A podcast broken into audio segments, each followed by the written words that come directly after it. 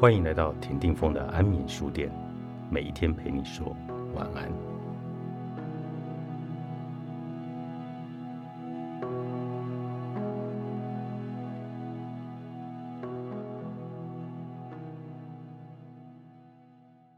你可以把每个痛苦都当作成长的机会，这些痛苦驱使你对外探索，对内成长。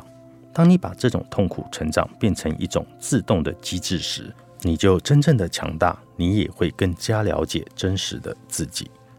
忘记是一把双刃剑，忘记是一种自我修复的能力，能让我们忘记不愉快的事情，忘记了痛苦的事情，忘记了这种能力能够让我们很轻松的从过去的种种错失和错误中很快的走出来，能让我们从悲痛打击中恢复，让我们能够自得其乐。但是忘记也会有问题，我们会忘记自己一个月前最后一支烟的誓言，忘记自己在一周前要减肥十公斤的誓言，也会因为太轻易忘记而失去学习的机会，因而在未来会经历更多类似的错失和错误。而我们本来有机会从一些错失和错误中学习，累积经验，避免类似的问题发生。所以。我们要明智的忘记，忘记那些应该忘记的东西。但是从过去的重要措施和错误中，能学到新的认知，进一步避免在未来遭遇类似的措施。这种明智的忘记就是复盘。虽然忘记不可避免，但是复盘能确保我们从这种忘记中抢救出一些珍贵的碎片，帮助我们赢得更好的未来。复盘。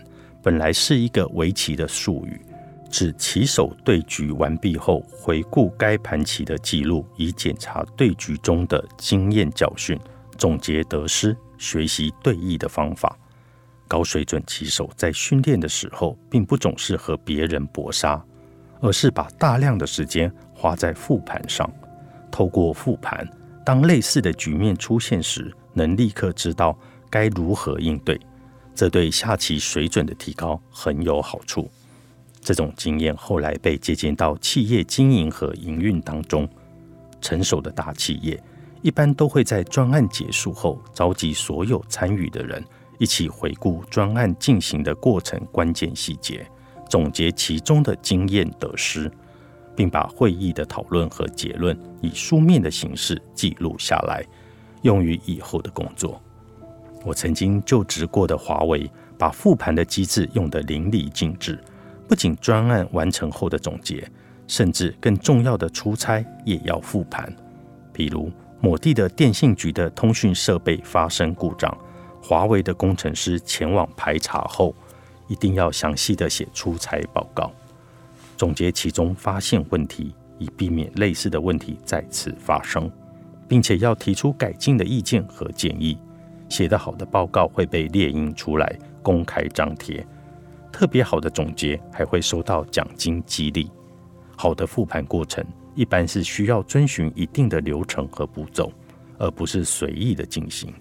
有一个复盘的框架，对于高效快速的复盘极有好处。复盘以学习经验为目的，不是简单的经验总结。之所以要复盘，不是为了要邀功。而是为了要把以后类似的专案做得更好。复盘一般需要组织所有参与者在一起讨论。虽然华为的出差总结是单人在进行，但是其结果依然会张贴出来，供大家讨论分析，从中学习。这么做一方面是为了对结论达成共识，另一方面是为了促进团队明确复盘的意义，掌握复盘的技巧。虽然复盘强调的是集体讨论，但这并不妨碍我们在个人成长的过程中借鉴和使用这种方法。微软执行长萨迪亚·纳德拉上任之后，向全体员工推荐了一本书《心态制胜：全新成功心理学》。书中强调的成长心态，需要你把关注的点从到底做错了什么，转变到我们从中学到了什么。这就是复盘方法论的精神实质。那么，什么是明智的忘记？什么是好的复盘？第一，不要轻易忘记关键的错误。第二，不要纠结于对与错，而是要把重点放在我能从这种错误中学到什么，最好深刻的刷新你的认知。第三，克服锚定心理，这只是人类天性中容易犯的诸多错误之一。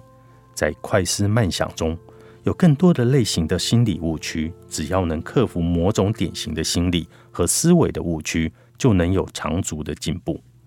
现代人有两个切肤之痛：第一是在无关小事上分散太多注意力；第二是在关键的大事上缺乏行动力，投入资源也不够。悲剧的是，这两件事情经常同时出现在一个人身上，而学会复盘、学会明智的忘记，会帮助你克服这两个切肤之痛。作为现代人，只要能够从忙碌中抽出来一点时间来认真思考一下财务问题、健康问题、职业问题，认真的复盘与这些重要领域相关，而且发生在个人身上的事件。就会在未来的几年大大的改善自己的财务状况、健康状况和职业发展。请确实的在意自己，毕竟我们每一个人都只有这一生。复盘不会避免所有的遗憾，但是会大大减少你犯同样错误的几率。人生就是有限公司。作者：张辉，金周刊出版。